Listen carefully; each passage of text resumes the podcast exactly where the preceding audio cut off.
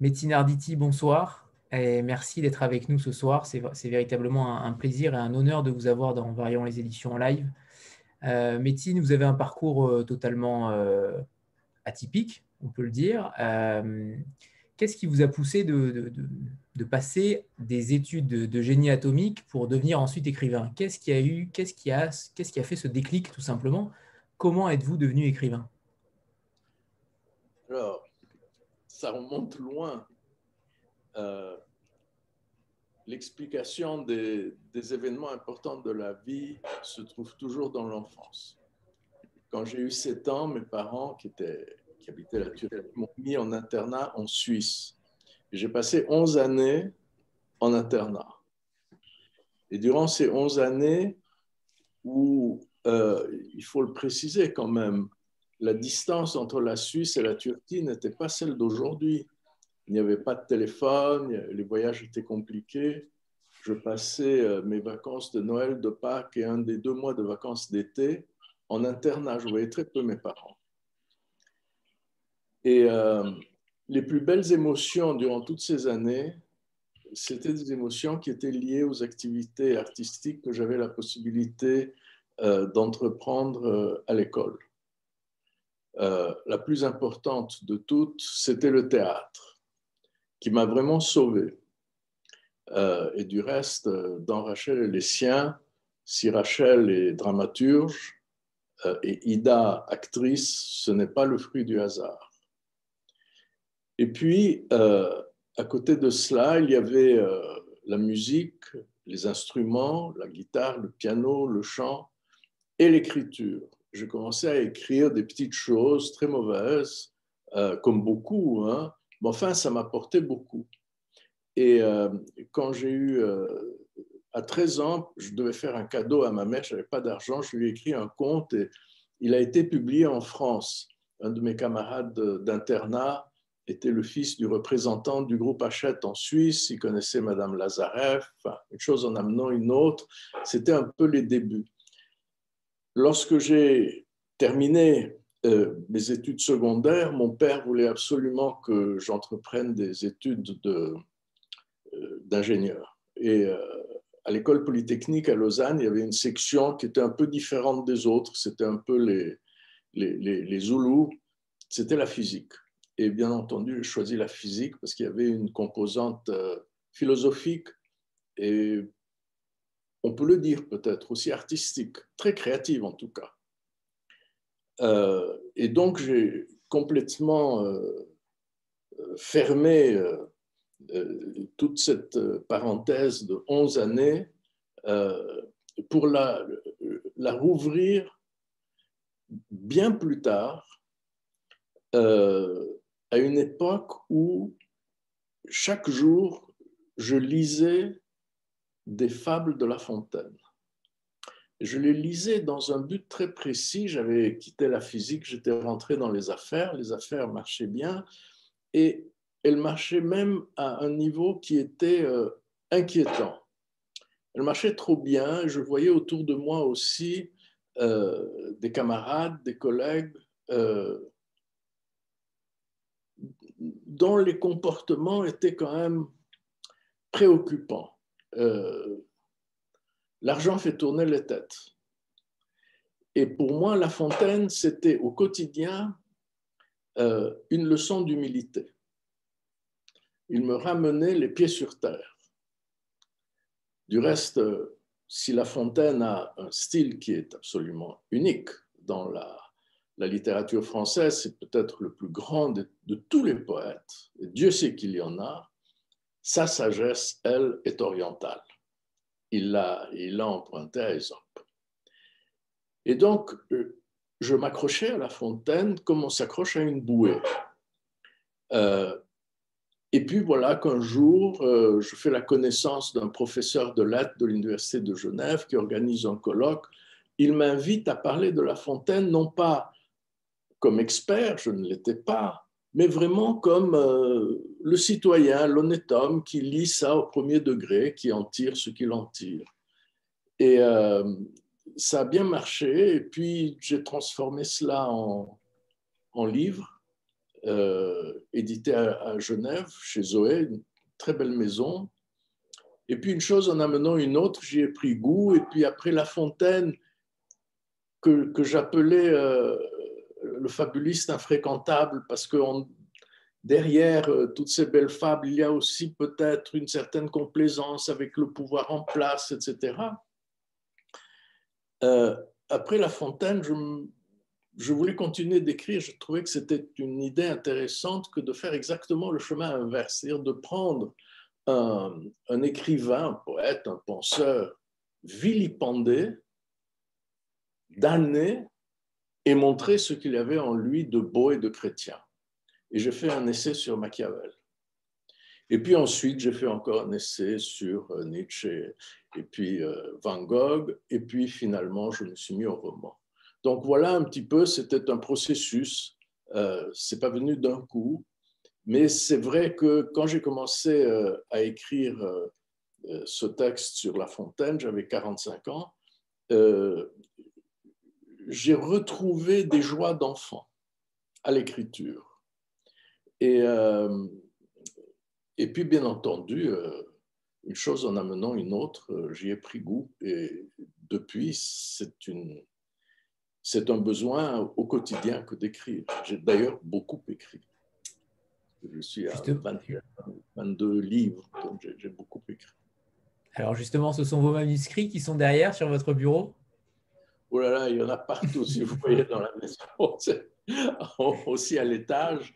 Euh, ici, c'est la bibliothèque. Je ne sais pas ce que vous voyez derrière moi, mais euh, non, j'essaye encore d'être euh, assez ordonné ici, mais à l'étage, dans une pièce qui est rien que pour moi. Alors là, c'est vraiment le bordel. J'avais une question, Métine, par rapport à la langue française. Comment avez-vous découvert la langue française? Est-ce que justement c'était par La Fontaine? Euh, comment êtes-vous arrivé à cette langue-là? Alors, euh, je, le raconte dans un autre texte euh, qui est le dictionnaire amoureux de l'esprit français, vous savez, dans la collection Plomb. Je raconte qu'à Istanbul, dans ma, dans ma famille, mes deux parents n'étaient pas intellectuels du tout. Chacun avait quitté l'école vers 14 ans, comme c'était souvent le cas euh, en Turquie, très peu de gens euh, poursuivaient des études, même jusqu'au bac. Et pourtant, euh, dans ma famille, on, entendait cinq langues. et parmi ces langues, il y en avait une qui était plus qu'une langue, et c'était le français. Pourquoi est-ce que c'était plus qu'une langue? Parce que donc les autres langues, c'était le turc, l'espagnol, le grec, et l'allemand que parlait mon père avec ma, gouvernante qui était autrichienne. Pourquoi est-ce que le français était plus qu'une langue? Parce que le français portait des valeurs. La Turquie était à l'époque, comme je n'ai pas besoin de faire un dessin, elle est toujours sujette à des mouvements politiques euh, divers et variés, euh, pas forcément toujours dans le sens de la démocratie extrême. Et donc, le français nous venait vraiment comme un message de, un message d'espoir et, de dignité. Euh, on parlait français à table. Et euh, le, français, c'était un honneur. encore une fois, ce n'était pas seulement une langue, c'était un honneur.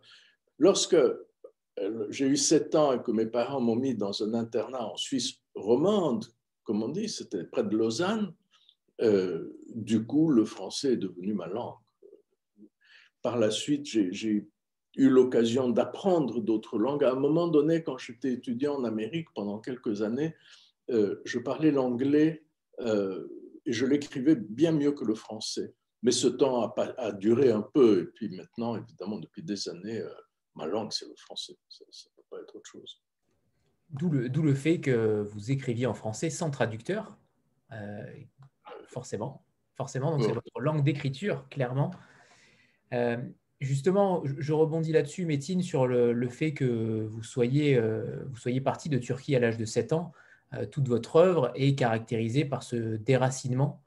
Euh, est-ce que Rachel et les siens est, alors je ne dirais pas votre roman le plus intimiste, parce que celui sur votre père est, est, quand même très intime, mais celui-ci, est-ce qu'il a une... Est-ce que Ida, tout simplement, est-ce que le personnage d'Ida, c'est quand même en grande partie un peu vous? Ida, moins que Rachel. Moins que Rachel Ah oui, oui, oui. Ida, moins que Rachel. Euh, c'est marrant parce que on, ne m'a jamais autant demandé si j'étais euh, vraiment dans un des personnages d'un de mes romans, autant qu'on me le demande pour Rachel. Alors qu'ils sont tous féminins. Oui, qui est une femme. Et, effectivement, je pense que volendo nolendo, n'est-ce pas, ces choses-là ne se commentent pas. Quand on écrit, ou alors c'est pas de la littérature, c'est de la fabrication.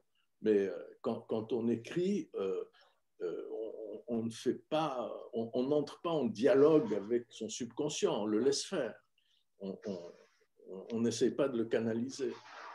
Et effectivement, c'est depuis que le livre est sorti qu'on m'interroge euh, dans différentes euh, circonstances, je me rends compte à quel point j'ai mis de moi-même dans ce personnage.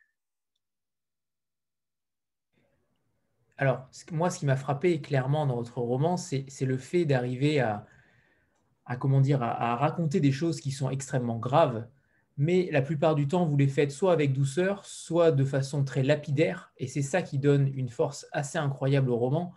C'est que, euh, je prends l'exemple, par exemple, alors je ne sais pas si on peut en parler, parce que ça arrive, euh, je pense, de mémoire au début du livre, vers les pages 60, euh, mais quand Ida fait une tentative, je ne dirai pas de quoi, mais c'est traité de façon très facile, entre guillemets, en deux phrases. Et c'est peut-être là où vous arrivez à faire, euh, à faire comprendre au lecteur que les choses sont un petit peu plus compliquées que cela. Moi, j'ai sans cesse à l'esprit ce mot de Marguerite Duras euh, qui disait il faut laisser au lecteur sa part de travail. Et je suis toujours surpris, d'abord euh, parce que je suis très bavard, et donc je passe mon temps à enlever et je me rends compte que ça va très bien. Après que j'ai enlevé, je recommence, ça va toujours très bien, ça va même mieux. Et puis, euh, je suis toujours surpris, euh, et vraiment, je, ne dis pas ça par démagogie, mais je suis toujours surpris par l'intelligence du lecteur.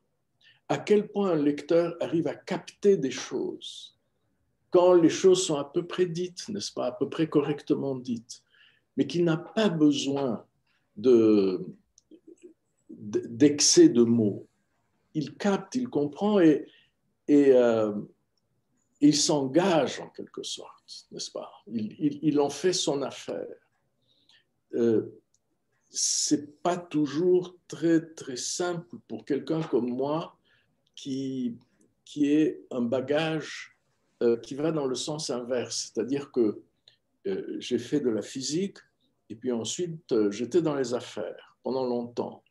Et ce sont des, activités dans lesquelles vous passez votre temps à expliquer, à convaincre, à chercher à convaincre, à expliquer. Il y a une démonstration physique. Il y a une forme de démonstration dans les affaires, quelle que soit l'affaire, pour convaincre la personne que c'est un bon produit, qu'il est meilleur, qu'il est moins cher que l'un que l'autre, que ce soit euh, un, avion que vous vendiez ou une pizza, euh, la démarche est la même. Et en écriture, il faut faire exactement l'inverse. Dans l'écriture, on n'explique pas, on raconte. C'est un conte.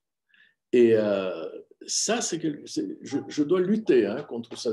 Mais, mais si vous voyez en mes, mes, documents, chaque livre, je l'ai réécrit 30, 40 fois, 50 fois. Euh, et c'est pas du luxe, c'est pas par coquetterie, c'est par nécessité. Et j'enlève autant que je peux enlever. il reste ce qui reste. voilà. Il reste quand même plus de 500 pages dans celui-ci. Il reste quand même plus. Ah oui, mais après, j'ai flirté avec les 800, etc. Et puis, dans ces 800, il y en a que j'avais déjà enlevé, que j'ai ajouté. Euh, ouais. Bon. Puis un jour, on s'arrête. Il faut. Céline Bonjour, bonjour à tous. Euh, je vous entends euh, pas très très bien. Je vais peut-être monter le volume. Est-ce que c'est mieux si je monte le son? C'est mieux, oui. C'est mieux, oui.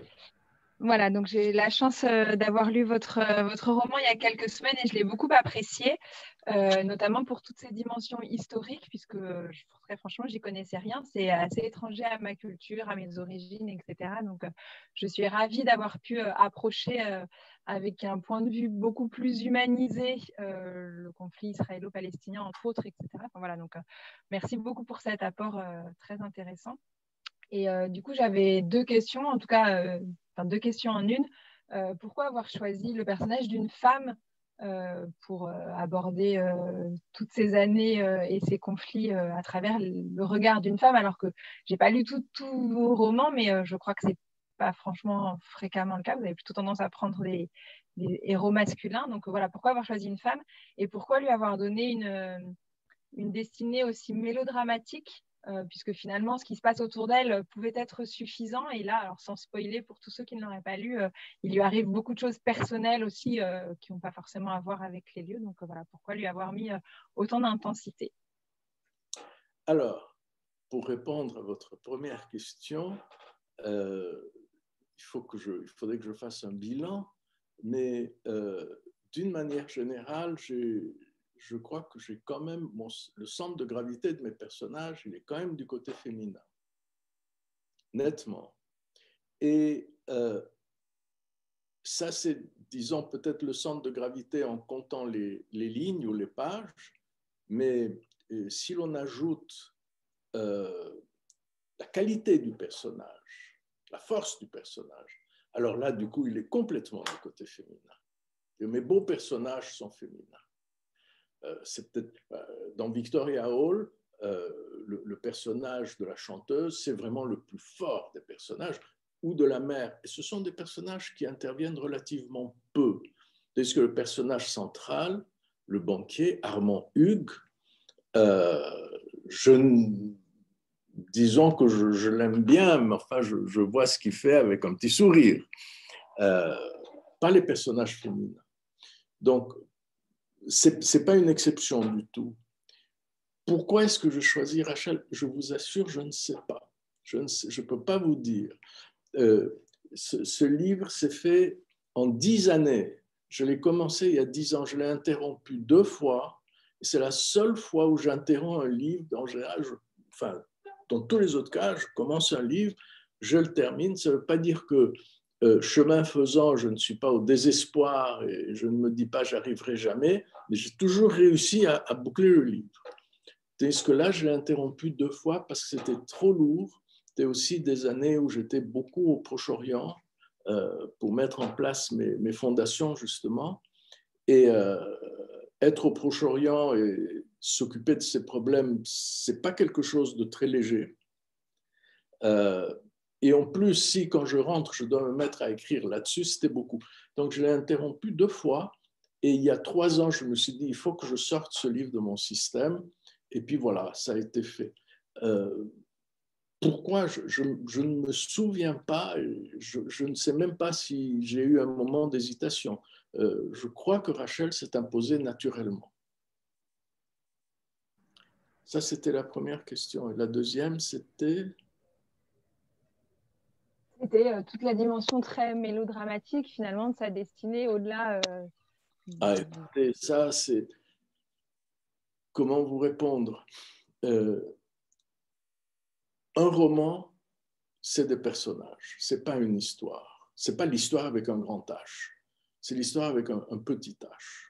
C'est des personnages et c'est leur vie, c'est ce qui leur arrive, c'est ce à quoi le lecteur euh, peut s'identifier. Euh, sinon, ce n'est pas un roman, c'est un essai. Et ce que je sais, euh, ce du moins en quoi je crois, mais vraiment dur comme fer, c'est que le roman est infiniment plus puissant que l'essai. Parce que le roman, lorsqu'il est lu, déjà d'une manière générale, les tirages de romans sont beaucoup plus élevés que les tirages d'essais, surtout de nos jours. Euh, bon, de temps en temps, il y a le livre d'un politique ou bien euh, Zemmour qui fait euh, un tabac, parce que bon, mais, mais je dirais les essais vraiment profonds, sérieux, c'est des tout petits tirages et les romans sont, des tirages plus importants. Mais surtout dans le roman, le lecteur s'identifie au personnage. Et, la clé, elle est là. Je, vous raconte une petite histoire. Je ne je veux pas citer de nom, mais l'histoire, je vous jure, elle est vraie. J'ai un très cher ami à Paris, très cher, euh, qui est de ma génération, qui est un grand éditeur, un grand écrivain. Euh, nous avons des discussions sur euh, mille sujets sur lesquels nous sommes d'accord. les sujets les plus importants, le monde littéraire, pour lequel nous avons un regard assez distant, euh, les femmes, pour lesquelles nous avons un regard peu distant, euh, etc. Il y a un sujet sur lequel, et nous sommes toujours d'accord, il y a un sujet sur lequel nous sommes en désaccord total, c'est le Proche-Orient. Il a des idées qui sont très opposées aux miennes. Nous en avons discuté 100 fois, avec amitié, avec chaleur, euh, 100 fois, euh, et même avec humour. Il n'a pas bougé alors j'ai beau lui, je connais beaucoup mieux le Proche-Orient que lui, il n'a pas bougé ses positions d'un millimètre.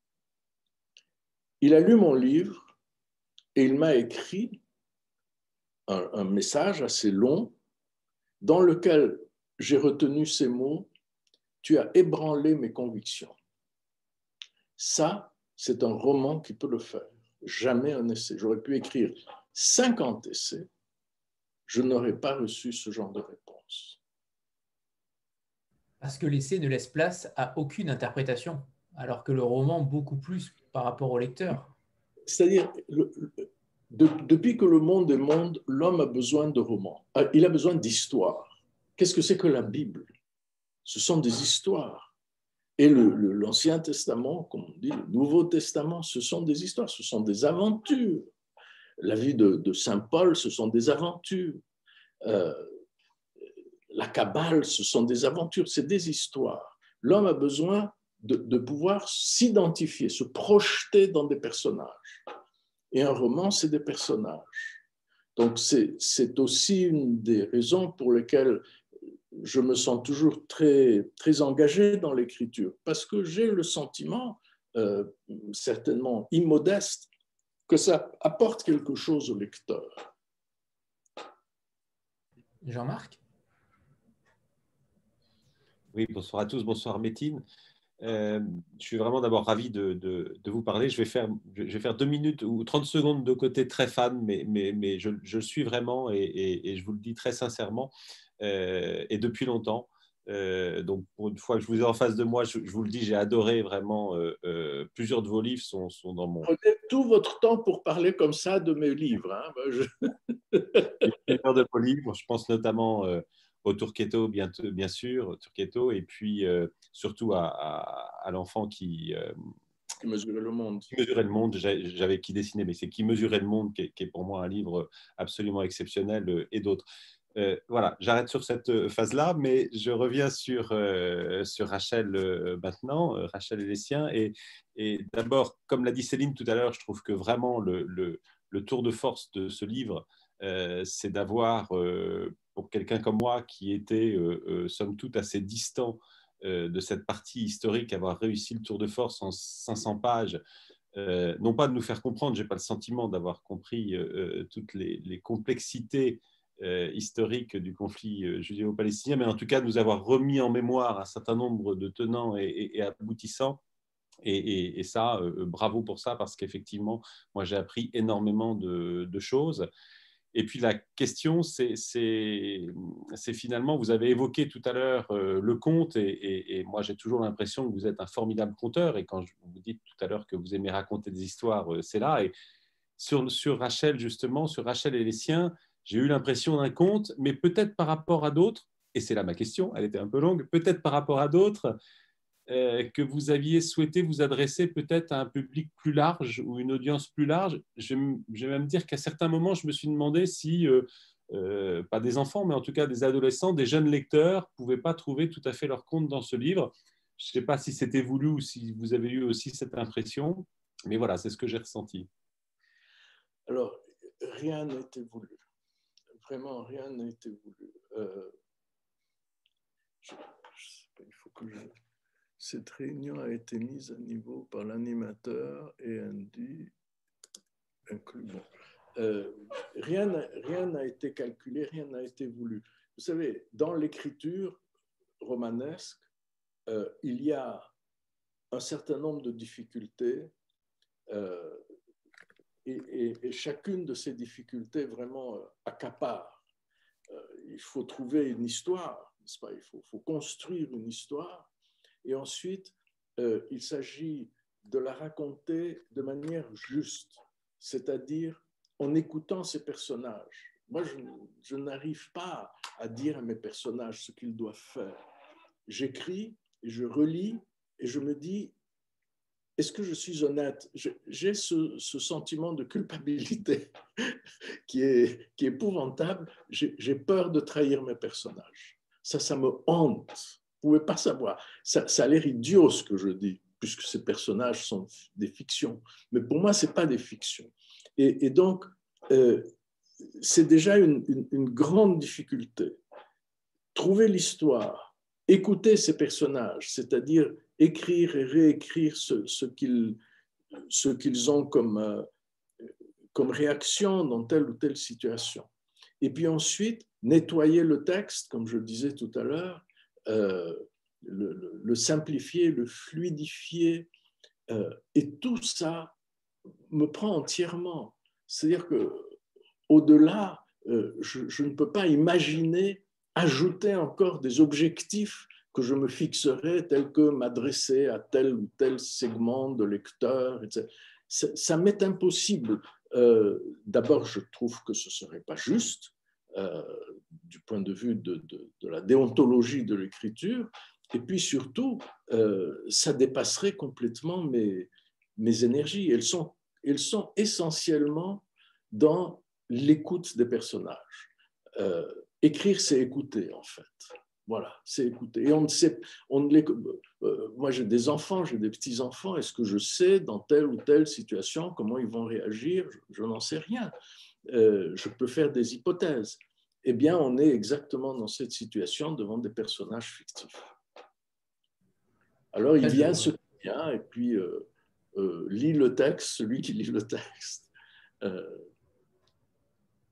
Euh, Mais c'est vrai que je rejoins aussi Jean-Marc sur le côté euh, didactique, hein, pédagogique même, je dirais, de ce livre. on a l'impression que c'est un livre qu'on pourrait étudier au lycée, ou en effet, c'est un livre qui appréhende le conflit israélo-palestinien déjà avec une certaine bienveillance et évidemment une immense connaissance, mais ça, ça recentre aussi le débat en France sur des termes, euh, des termes si particuliers d'arabe israélien, euh, notamment, qui sont euh, la plupart du temps galvaudés. Et je trouve que le, les termes sont véritablement bien choisis et remettent dans leur contexte quelque chose qui est la plupart du temps mal compris, en tout cas en France. Écoutez, je vous remercie pour ces mots parce qu'effectivement, ils sont doux à, mes oreilles je dirais aussi, vous savez, il s'est passé quelque chose dans l'écriture de ce, de ce roman. Euh, il y a peu près sur les 500 pages, euh, il y en a à peu près, comme ça de mémoire, 120 ou 150 qui se passent à Istanbul. N'est-ce pas? À l'époque du Valek Vergesi, ce fameux impôt sur la fortune qui était totalement confiscatoire, qui était monstrueux, euh, dirigé sur les minoritaires, les juifs, les grecs, les arméniens et les kurdes, euh, et qui a causé des dégâts immenses à l'économie, à ses familles et tout ça. Euh, moi, je parle un peu le turc, pas, pas très bien. Pour vraiment approfondir le sujet, j'ai trouvé pas mal de littérature traduite. J'étais bien sûr à Istanbul, j'ai parlé avec certains des historiens qui ont beaucoup écrit là-dessus. Et puis j'avais quand même en main des livres en turc que je n'étais pas à même de les lire. Et j'ai deux amis turcs à Genève euh, qui sont des, jeunes femmes qui ont euh, la jeune cinquantaine, qui sont turques, nées en Turquie, qui parlent un turc parfait, et elles m'ont aidé. Et qu'est-ce qu'elles m'ont dit euh, au terme de, nos échanges, je ne savais pas. Et c'est tout à fait sincère. Je ne savais pas tout ce qui s'est passé pendant ces années du Val de ici, c'est-à-dire de 41 à 43, 44. Je ne savais pas. Donc, euh, effectivement, il y, a, euh, il y a un côté euh, involontairement pédagogique, mais qui est aussi, vous voyez, tellement c'est tellement surréaliste ce qui s'est passé. Ce qu'il y a de terrible, c'est que ça continue. Ce qu'il y a de terrible, c'est que l'Occident non seulement ne comprend toujours pas l'Orient, et on le voit au quotidien, le voyage de M. Macron au Liban, plein de bonne volonté, le pauvre garçon, il est allé là-bas, il a pris des risques et tout et tout, et, il s'est engagé à, faire, à refaire, à nommer l'un, nommer l'autre. Résultat des courses, patatras, comme dirait l'autre, pchit. Il s'est rien passé.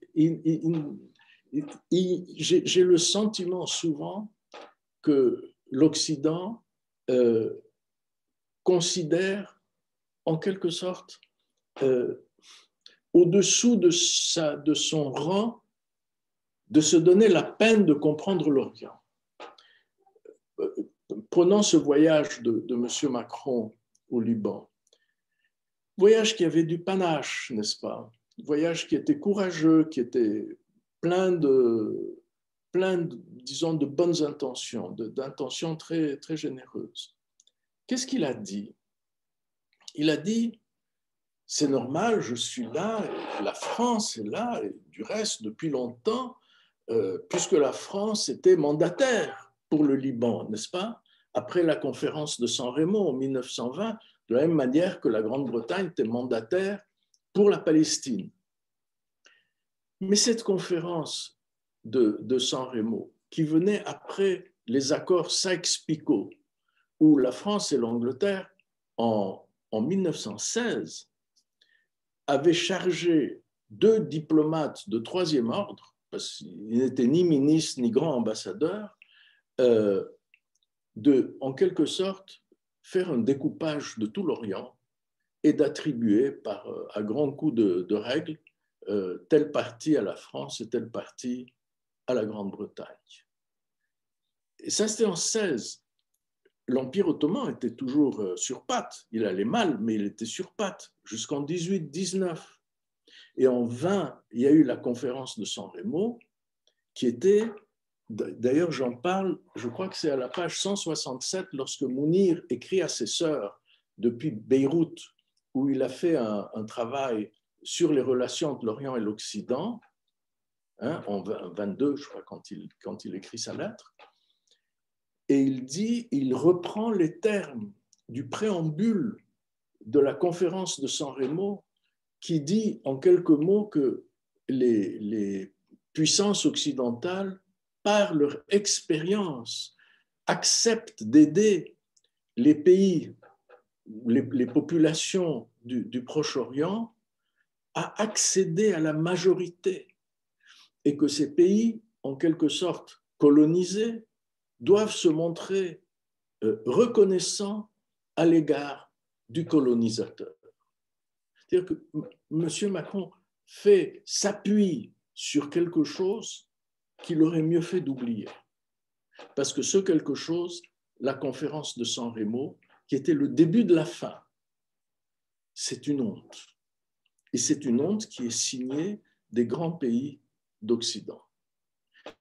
Et voilà, que la chose continue. Et, vous voyez ce qui se passe en Syrie, en Irak, au Liban, en Palestine, euh, en Libye. Ça continue. L'Occident est partout et ne règle rien. C'est très bien vu. Rita hmm? C'est parfait, c'est parfait, euh, Métine, merci. Oui, Rita, vas-y, vas-y. Bonsoir, Métine. Oui, bonsoir, Métine, bonsoir à tous. Alors, euh, de mon côté aussi, j'ai commencé la lecture de votre livre et je peux aussi vous dire euh, que je suis en adoration euh, face à cette force de narration que, que, vous avez, cette capacité en fait de lier la fiction à l'histoire d'une manière tellement belle et, et, et, tellement profonde, sachant que vous touchez en fait finalement au plus compliqué avec, avec simplicité. Et ça, enfin en tout cas, de mon côté, euh, j'apprécie énormément. Alors, euh, merci. Alors, ça, c'était euh, pour vous dire mon ressenti. Et pour ma question, qui est aussi finalement basée sur un constat, en tout cas un ressenti par rapport à cette partie du livre que j'ai lu, euh, je ressens une position euh, pro-palestinienne et pro-israélienne à la fois.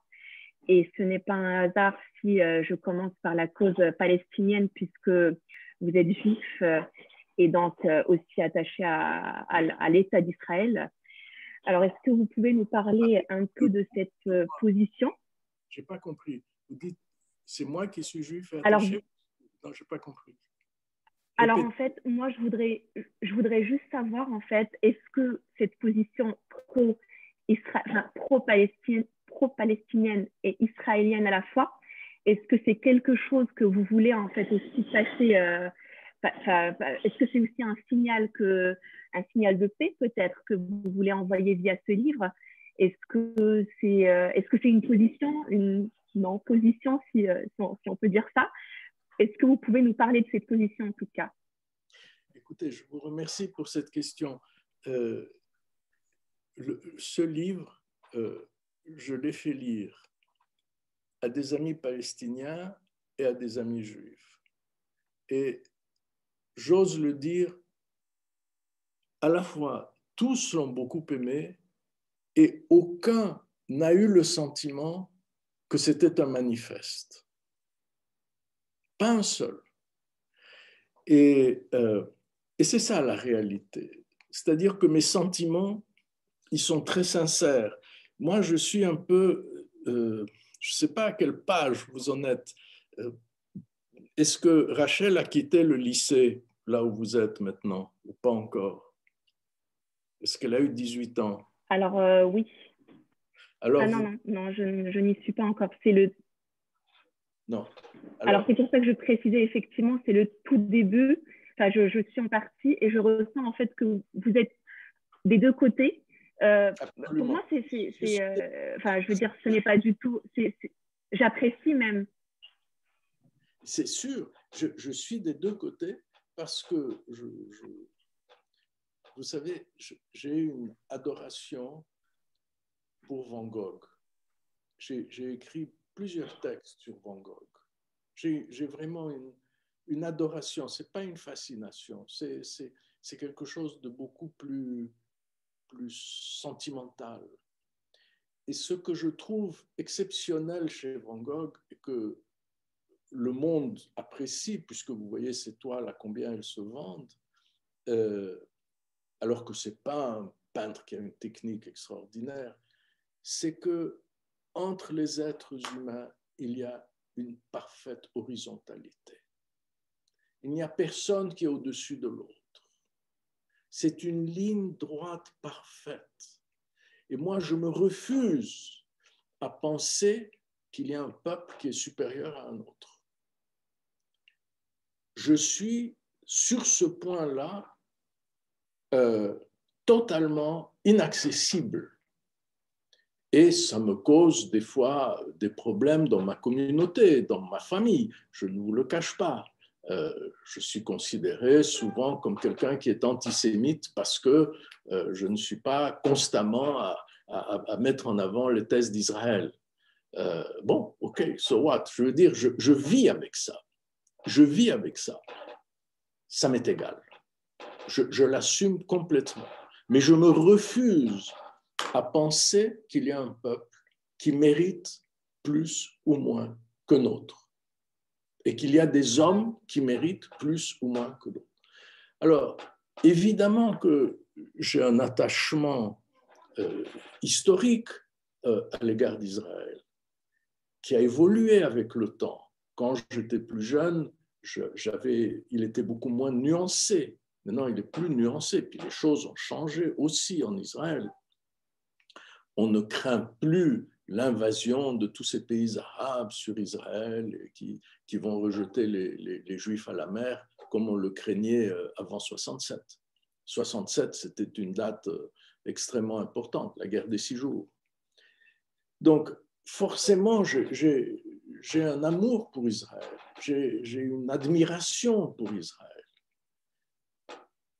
Et puis, j'ai une immense tendresse pour la Palestine. Et, c'est un peuple qui, en fait, est très, très proche du, peuple juif, euh, sous, beaucoup d'aspects. Sous, plein d'aspects. Et, j'ai dit dans, une interview, je crois que c'était à Libération, j'ai un ami euh, palestinien qui est Elias Sambar. Euh, et, et en tant que juif, quand je suis avec lui, je me sens plus protégé que dans n'importe quelle situation, alors qu'il est palestinien. Donc, voilà, j'aime le poisson et la viande, les desserts et les plats salés. J'aime tout. Et je ne vois pas pourquoi je dois absolument choisir un camp. Elle le dit, Rachel. Vous verrez quand il y a une discussion. Moi, je suis un peu. Dans, dans le, le, roman, il y a un personnage de fiction. Donc, Rachel écrit des pièces de théâtre. Et il y a un personnage d'une de ces pièces euh, qui sera euh, censurée dans l'école où elle est, euh, le, lycée de Herzliya. Et la pièce s'appelle Le cri de Rabbi Seligman. C'est une pièce drôle. alors, Rabbi Seligman, c'est un, rabbin qui vient de Russie, qui est venu donc en Palestine voilà, dans les années 20, au début des années 20. Et qui est absolument émerveillé par ce qu'il voit à Tel Aviv, qui est en train de se construire. Chaque semaine, la, ville a un autre visage. C'est exceptionnel ce qui se passe à Tel Aviv à cette époque-là. Et puis, vous savez qu'il y a une tradition dans, dans, la religion juive, à part qu'on dit toujours l'année prochaine à Jérusalem. Et lui, il se dit, Rabbi Zeligman, il se dit, mais si tous les Juifs vont à Jérusalem l'année prochaine, il y aura des problèmes parce qu'il y a aussi des Arabes qui vivent là-bas. En revanche, à Tel Aviv, où il n'y a que des Juifs, et c'est eux qui ont construit cette ville sur le sable, euh, il n'y a pas de problème. Il faut que tout le monde vienne ici. Et lui, dans son esprit, chaque Pâques, au lieu de dire euh, l'année prochaine à Jérusalem, il dit l'année prochaine à Tel Aviv jusqu'au jour où il le dit à haute voix et il se fait engueuler par sa communauté, sa synagogue, etc. Et donc Rachel raconte cette pièce. Évidemment, cette pièce, elle est censurée par le lycée parce qu'ils disent, mais alors, tu es avec qui? Et elle, elle dit, eh ben moi, je ne choisis pas mon camp. Voilà. Donc, en cela, je suis un peu Rabbi Zeligman et un peu Rachel. il, faut noter, Métine, que c'est justement là la, puissance du texte, c'est que euh, vous revenez au, fondement même de ces deux peuples, sur la notion de, notamment de sémites, tout simplement, où ces deux peuples sont, très euh, identiques. Ils mangent la même chose, ils vivent de la même façon, ils se vêtissent de la même façon. Et c'est ça, là où je trouve ce, roman est différent de beaucoup d'autres, c'est qu'il n'est pas, euh, il n'est pas manichéen, et en même temps, il arrive à, donner un, son, une image, des voix euh, à ce conflit que beaucoup ne connaissent pas et, continuent de regarder des informations télévisées la plupart du temps, euh, qui sont la plupart du temps tronquées. Euh, mais à la base, vous l'expliquez parfaitement, c'est-à-dire que vous revenez véritablement à la genèse de ce conflit et notamment à la, aux quatre siècles où ces deux peuples ont vécu ensemble, tout simplement, sous l'Empire ottoman. Et ça, c'est une prouesse que peu de romans, peu de romanciers arrivent à faire. Euh, Karine, c'est à toi. Oui, bonjour Métina Arditi, bonjour tout le monde. Euh, moi, je n'ai pas lu le livre et, euh, en fait, j'attendais beaucoup de cette rencontre euh, et, c'est au-delà de mes espérances. Donc voilà. Euh, très déçu, très déçu. Non, non, j'ai, euh, il y a ce, roman, je le savais, aurait beaucoup, avait, allait avoir beaucoup d'écho en moi. j'ai porté la croix de David et un kéfier pendant toute mon adolescence. Donc, donc j'ai vraiment l'impression qu'il va me parler. Mais on sent quand même, et je vous connais plus comme un peu un avec tout le parcours que vous avez comme un habitant du monde un petit peu. Et je voulais que vous nous parliez de vos engagements et euh, notamment de, de vos fondations. Vous les avez un petit peu évoquées, mais vous n'êtes pas rentré dans le sujet. Est-ce que ça vous embêterait de nous en parler? Avec plaisir. Euh, il y a le, le. C'est justement par le pardon Métine, mais c'est justement par le biais des fondations que je pense que, que beaucoup d'entre vous vont comprendre euh, la position de Métine, tout simplement. Bref, je le laisse parler, mais. Alors, euh, j'ai quatre fondations, je, préside quatre fondations. Trois d'entre elles, euh, je les ai créées et je suis le, seul à les soutenir. Euh, la première, c'est en 88. Elle s'appelle Fondation Arditi à Genève et ses activités sont nombreuses, mais elles se limitent à Genève. Pour des raisons, les fondations sont soit cantonales en Suisse, soit internationales, pas sur plusieurs cantons. Celle-ci, j'aide l'université, le conservatoire, longtemps l'orchestre de la Suisse romande, j'ai donné un, auditorium à, à l'université. Enfin, il y a un certain nombre d'activités. Là, c'était en 88 que je l'ai créé, j'étais très jeune.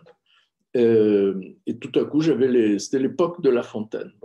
J'avais les moyens et puis je, me, suis, euh, je me suis lancé là-dedans.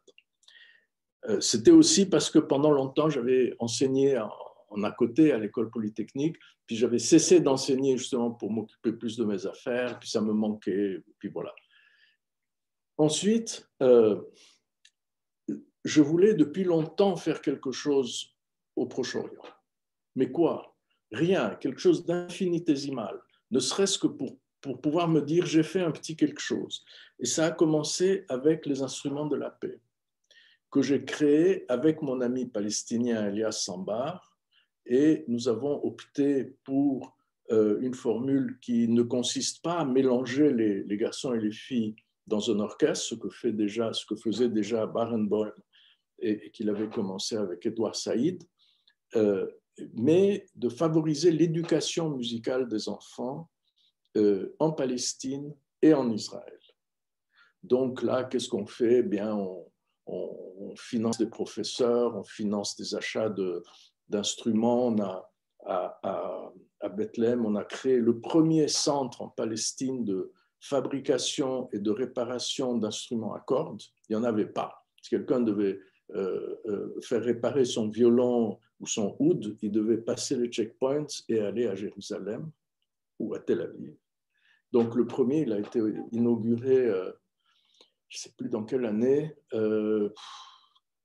14 comme ça, 15, par le, ministre suisse des Affaires étrangères à l'époque. et donc cette activité continue euh, où nous, soutenons euh, des écoles de musique, euh, des conservatoires en Palestine et en Israël.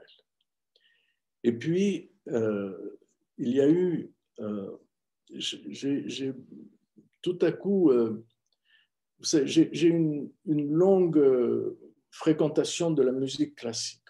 J'étais pendant longtemps à l'orchestre de la Suisse romande, pas comme musicien, mais j'étais 4-5 ans vice-président, ensuite 13 années président. Et je sais combien la musique est essentielle dans la vie, combien, combien elle apporte, mais je sais aussi ses limites. Et ses limites, c'est que elle embellit tout. Elle a un petit côté pervers, la musique. C'est que si vous êtes avec quelqu'un avec qui vous êtes en conflit, puis tout à coup vous écoutez de la musique, vous faites de la musique ensemble, ah, c'est magnifique, ça va très bien. Et puis ensuite, ça s'évapore. Pourquoi? Parce qu'on ne va pas au fond des choses. Pour aller au fond des choses, il y a un seul moyen, c'est le verbe. On n'en sort pas. je me suis dit, je vais faire quelque chose pour l'écriture. Et euh, bon, ça, ça, a pris vraiment des mois et des mois pour trouver la bonne formule. Et finalement, je l'ai trouvé, et c'était juste après la guerre de Gaza de 2014. J'ai proposé à l'université de Tel Aviv. Euh, donc, j'ai créé une nouvelle fondation parce que malheureusement, la précédente, elle avait dans ses objectifs euh, l'éducation musicale. Donc, j'en ai créé une autre qui s'appelle Fondation Arditi pour le dialogue interculturel. Et euh, l'idée qui est aujourd'hui euh, appliquée et, qui, a, tout de suite démarré avec beaucoup de succès, c'est de demander à des étudiants de toutes les universités israéliennes, et même maintenant, pour la première fois, de l'université Ariel, qui est la première dans les territoires occupés, la seule université dans les territoires occupés, de demander aux étudiants israéliens juifs d'écrire une fiction, quel que soit le sujet, mais lié à la situation, comme on dit, en se mettant dans la peau d'un Israélien arabe et vice-versa. Ce projet a démarré avec, voilà, c'était le, le, motto, c'était In the other's shoes, comme on dit en anglais, dans les chaussures de l'autre. Et ça a tout de suite eu énormément de succès. La première année, on a reçu 550 textes écrits ad hoc. Évidemment, on donne des prix, enfin, il y a, il y a aussi une motivation dans tout ça, n'est-ce pas? La deuxième année, 500. La troisième, 500. Ensuite, on a dit, mais peut-être pour dynamiser ça, on va changer un peu la formule et on va mettre euh, comme objectif d'écrire une pièce de théâtre où il y a à la fois euh, des personnages juifs et à la fois des personnages arabes, qu'ils soient musulmans ou, chrétiens. Alors la première année, et de, de, nouveau, hein, l'université euh, de Tel Aviv et les autres aussi, mais c'est l'Université de Tel Aviv qui agit pour nous comme coordinatrice. Et l'Université de Tel Aviv m'a dit, bon, tu, auras, quelques pièces, une poignée de pièces. Première année, 30. Euh, Deuxième année, 60. Troisième année, 130. maintenant, c'est la quatrième année qu'on fait des pièces et on en a une quarantaine à cause du Covid. Et euh, pour l'instant, ben, on, prévoit une mise en scène et ensuite par Zoom. Quoi. Euh, comme, comme, on fait maintenant dans, dans beaucoup de, de, salles de spectacle. Et on verra comment ça va jusqu'en décembre. En principe, c'est le, le, le 3 décembre. Donc, voilà un peu ce qu'on essaye de faire, de mettre les gens dans une situation où obligatoirement, ils doivent se mettre dans la peau de l'autre. Et ça, c'est fantastique.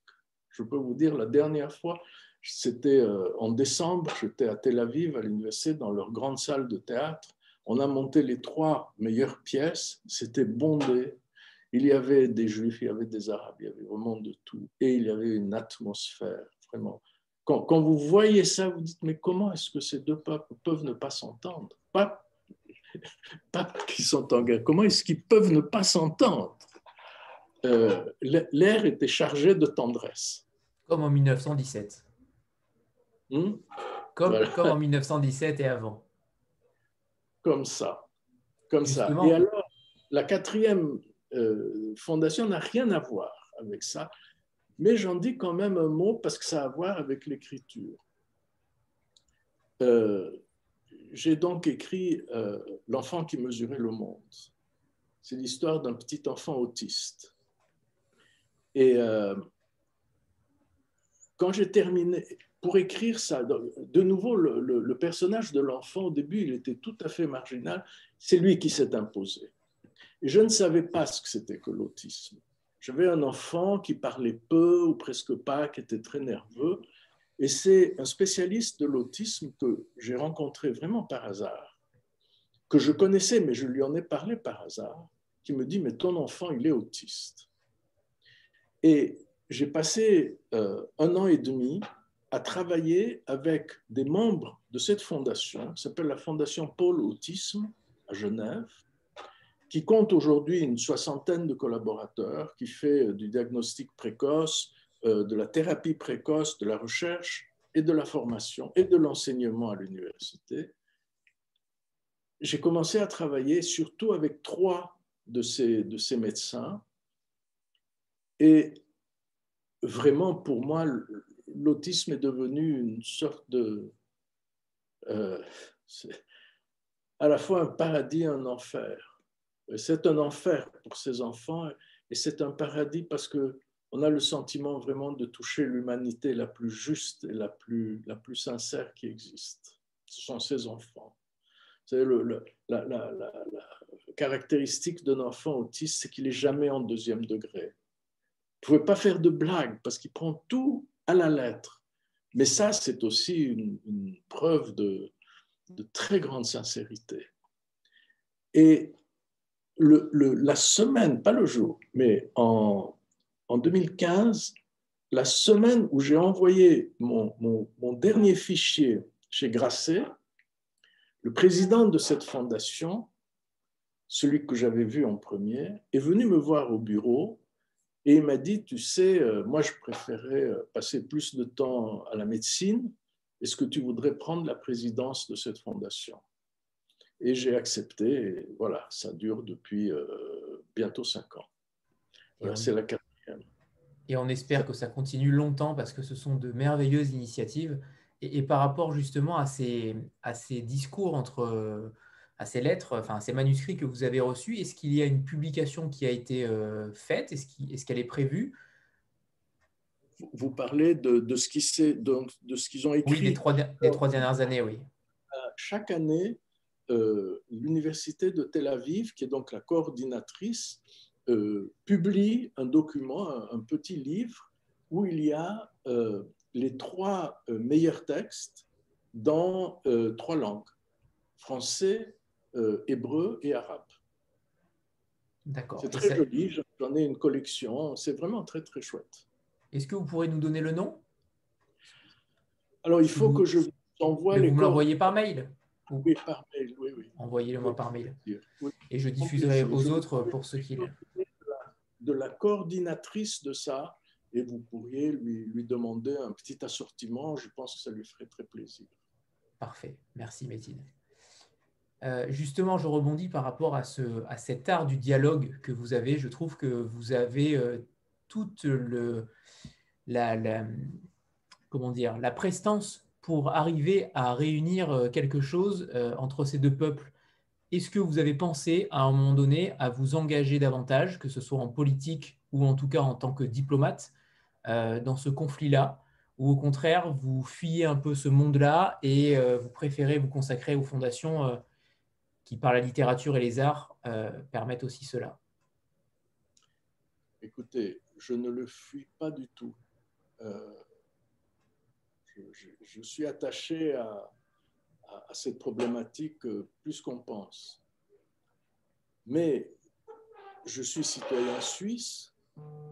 que voulez-vous que j'aille chercher dans la politique israélienne?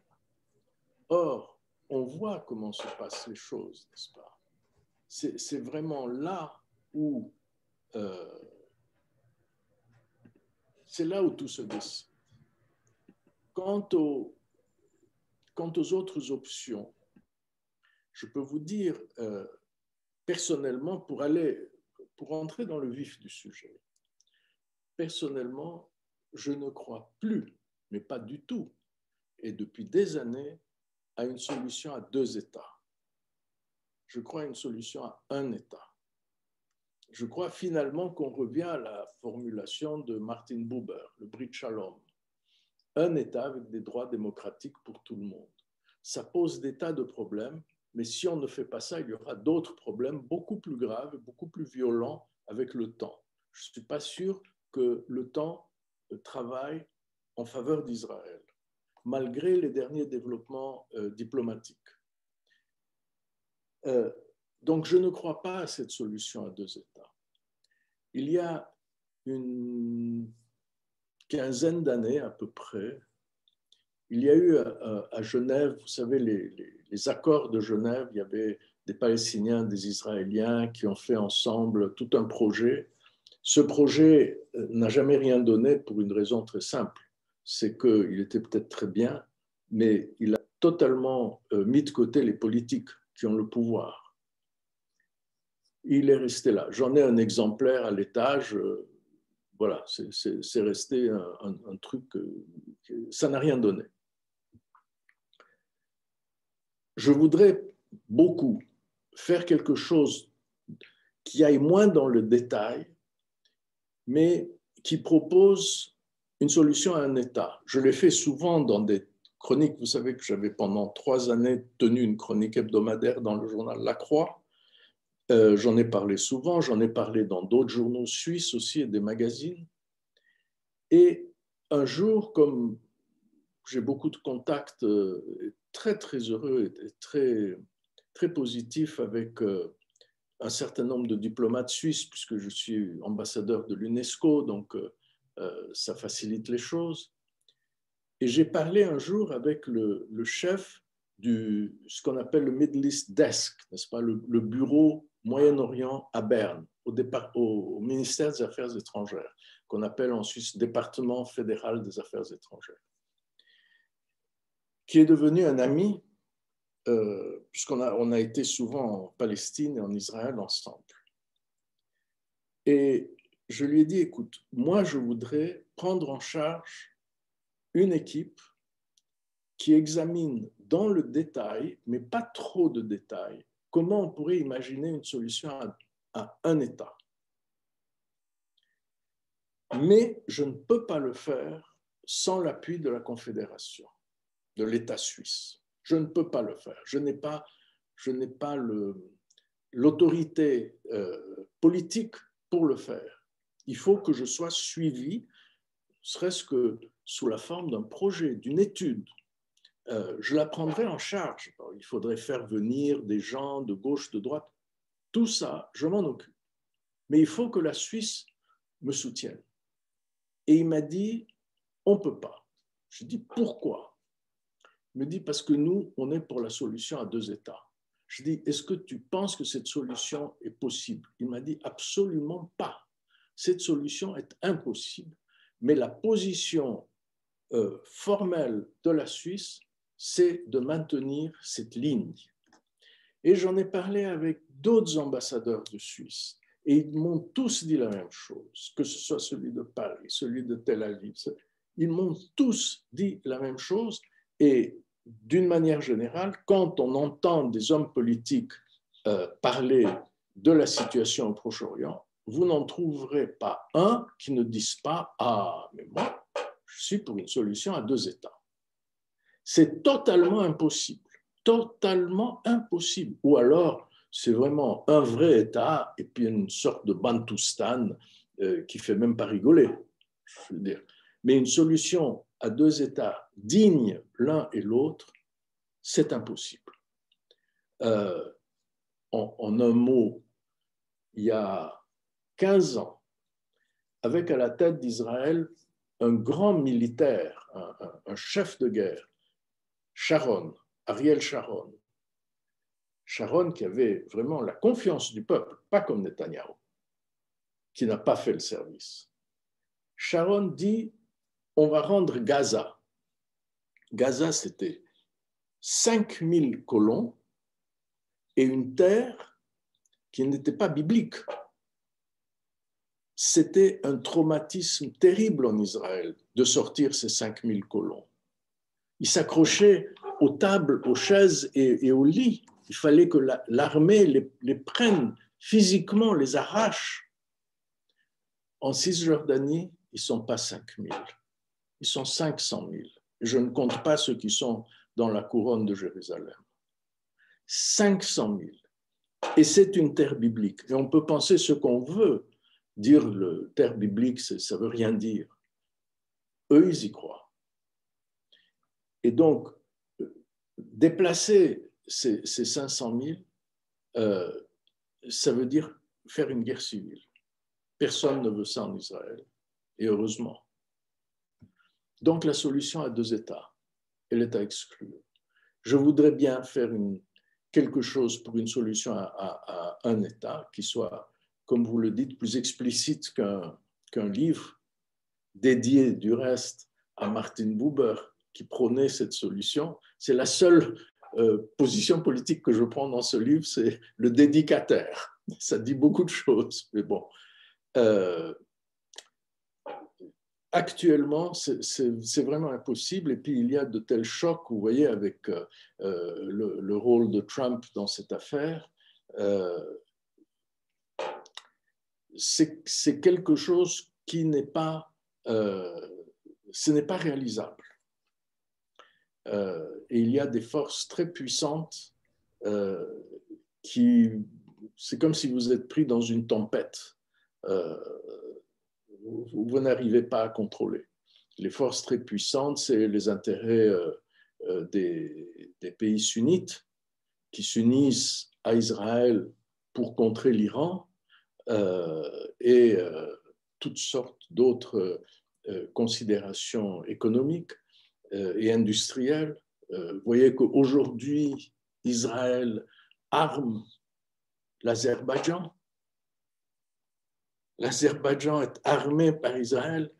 Israël n'a pas reconnu le génocide arménien. Vous voyez, ça c'est la politique. Et euh, si on veut faire quelque chose, alors il faut aller là-bas, s'installer, apprendre l'hébreu et, faire ses armes dans les, dans les partis. C'est quelque chose que moi, je ne peux pas faire. Merci, Métine, pour ces, pour ces éclaircissements. Euh, Benoît? Oui, bonsoir Métine. Euh, merci déjà un peu comme tout le monde. Merci pour vos propos. Merci pour votre sagesse et tout ce que, tout ce que vous nous partager, c'est vraiment fabuleux.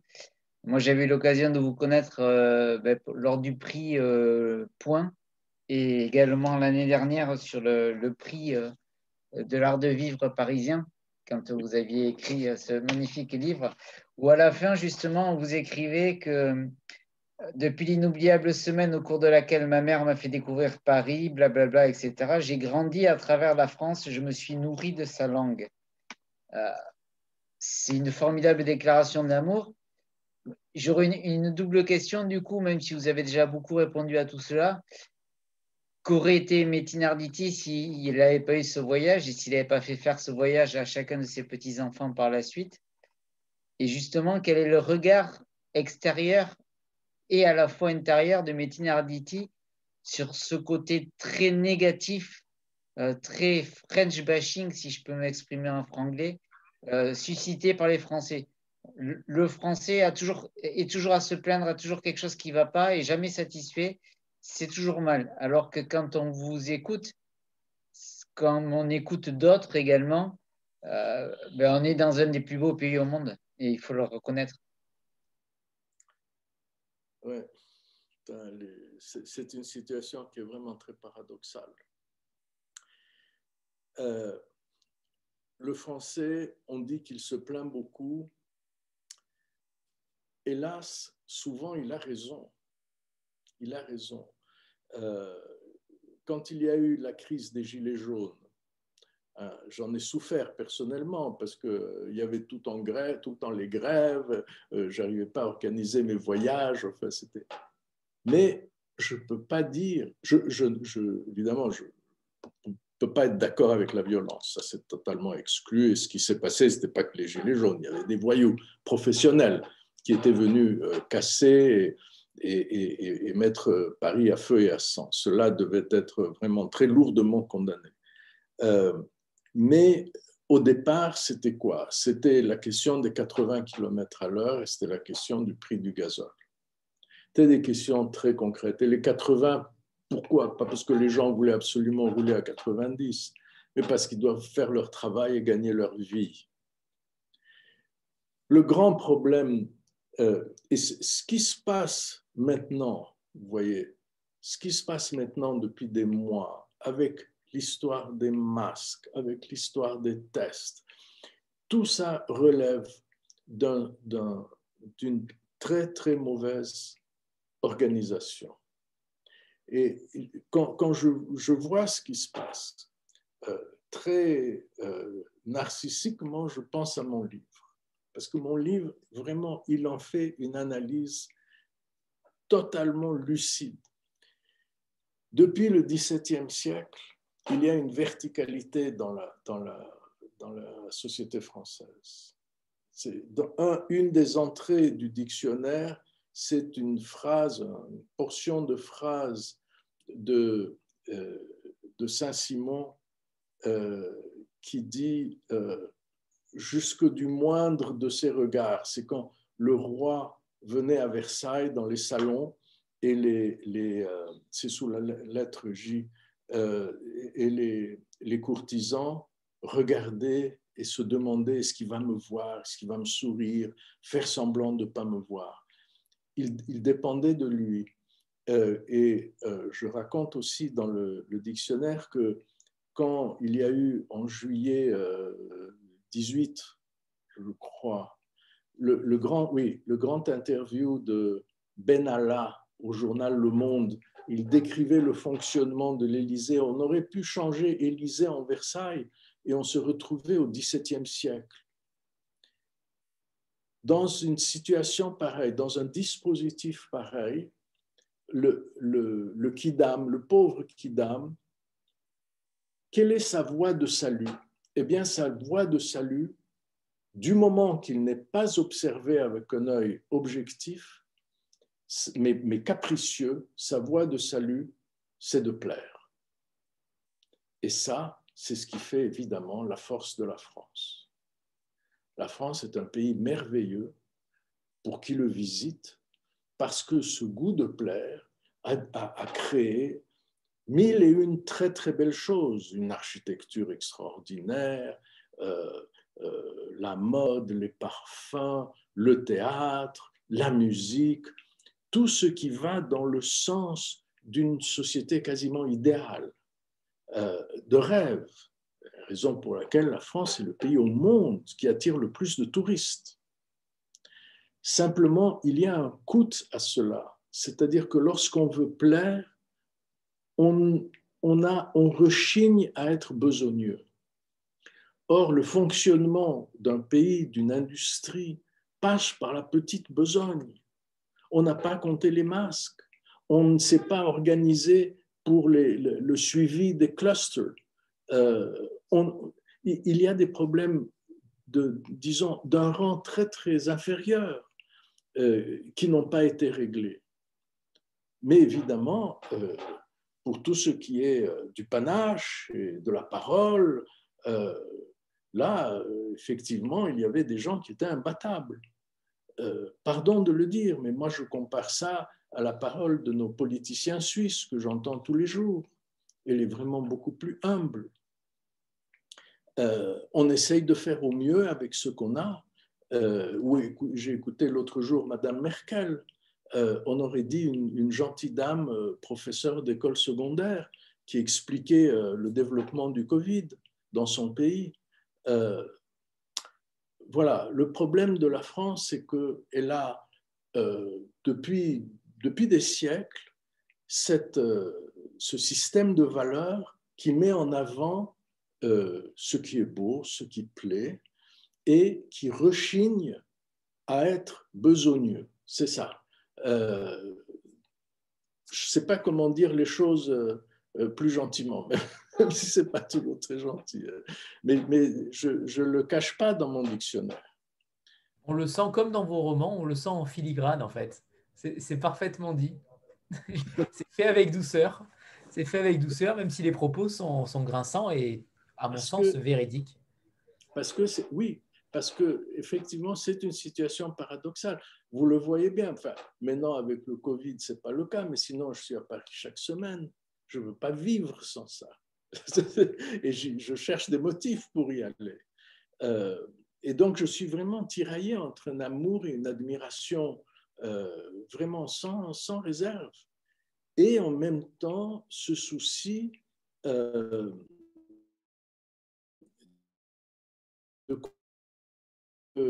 tout ce qui relève du, du, besogneux, par exemple en Suisse et en Allemagne et dans les pays du Nord, il y a de très, très importants systèmes euh, d'apprentissage. En France, l'apprentissage, il est vraiment relégué très loin. Euh, il, y a, beaucoup, beaucoup de gens qui font les bacs, le bac, qui vont à l'université, et puis il y a un engorgement à l'université. Euh, l'apprentissage, alors, il y a peut-être un an ou deux, j'ai écouté un ancien ministre de l'Éducation Monsieur Ferry, Luc Ferry. Eh oui. Et Monsieur Ferry disait, et ça c'est vraiment très très intéressant ce qu'il disait, ça, dit tout. Il disait, oui, évidemment, les, les jeunes, pour eux, l'apprentissage, euh, c'est moins glorieux que d'aller à Polytechnique. Alors ce qu'il faudrait faire, c'est faire des écoles polytechniques de l'apprentissage. Eh oui, mon cher, il y, a, de quoi se prendre la tête dans, les mains. Parce qu'en disant ça, qu'est-ce qu'il fait? D'abord, c'est une, bêtise vraiment immense. Mais surtout, ce qu'il fait, D'abord, il, manipule les jeunes. On leur dit non, mais tu vas aller dans une école polytechnique, mais, bon, c'est une école d'apprentissage, tu vas apprendre à, à, visser des boulons, enfin, mais, c'est une école polytechnique quand même. Là, on se fout du monde. Et puis, je trouve que c'est très bête et très insultant à l'égard des métiers qui euh, vers lesquels débouche l'apprentissage. Et vous savez, pendant des années, moi, je me suis occupé d'immobilier. Je n'ai jamais rencontré un plombier, un chauffagiste, un électricien qui soit pas très intelligent. Jamais. Des banquiers, souvent. Des banquiers surdiplômés, souvent. Mais des gens qui travaillent dans les chantiers, qui sont obligés de trouver des solutions pratiques, rapidement, qui travaillent souvent en plein air, c'est-à-dire qui sont en forme et qui ont aussi dans leur travail un grand degré de liberté, beaucoup plus que s'ils étaient dans un bureau. Eh bien, cela, il faut les honorer, mais il faut les honorer sincèrement pour leur travail. Pas en disant aux jeunes, vous allez faire ce travail et avant ça, vous allez aller dans une école polytechnique d'apprentissage. C'est idiot. Donc, il y a cette, sorte d'obsession du lustre et, du paraître qui est terriblement euh, délétère. Le résultat de ça, en un mot, c'est une industrie qui vend au prix allemand une qualité au prix euh, espagnol. Dit brutalement, c'est ça. Et, euh, et, donc, il y a un problème économique. Moi, j'étais, il y a deux ans, j'ai eu un accident en France. Je me suis très, très mal cassé la jambe. Et j'étais soigné, opéré euh, à l'hôpital Saint-Antoine à Paris, euh, où j'ai eu ensuite des soins avec les, kinés, etc. Et puis ensuite, on m'a amené en Suisse en ambulance et puis j'ai poursuivi euh, ma rééducation en Suisse. Vous savez que entre le kiné français et le kiné suisse, son salaire va du simple au quadruple. Les professeurs d'université, je parle des professeurs euh, qu'on appelle carrière exceptionnelle, hein, qui sont professeurs au Collège de France, en fin de carrière, leur salaire, par comparaison au salaire comparable euh, suisse, c'est du simple au triple. Donc, et, la vie est, aussi chère à gauche qu'à droite, grosso modo. Euh, donc, le problème en France est un problème économique, basique, et c'est normal que des Français se plaignent. Et, tous les kinés à Genève sont français. Tous ceux que j'ai vus étaient des Français. C'est bien, ils viennent ici, ils sont tout contents. Et on est aussi content de les avoir parce qu'ils sont bons. ils vont soigner. Alors, ah, Métine, avant de, avant de passer la parole aux autres questions, on a pour habitude de faire une petite photo de groupe. Donc voilà, ne bougez pas, je la fais. Euh, voilà, il suffit juste de sourire. 3, 2, 1. Alors attendez. 3, 2, 1.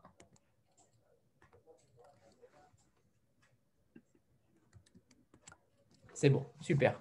Merci Métine. Euh, et alors avant, Métine, j'avais deux questions. Euh, alors ce pas des questions, mais euh, j'aimerais peut-être qu'on fasse le pitch du roman parce que certains ne l'ont pas lu. Est-ce qu'on peut faire le pitch du roman et surtout nous lire un extrait que vous avez préparé on l'a vu hier? Oh, ciel Ciel, mon livre. Et je ne sais même pas si j'ai un livre dans la maison, puisque je ne suis pas C'est vrai? Non, je ne sais pas. Bah, je vais faire le pitch. Le pitch. Alors, allons-y pour le pitch.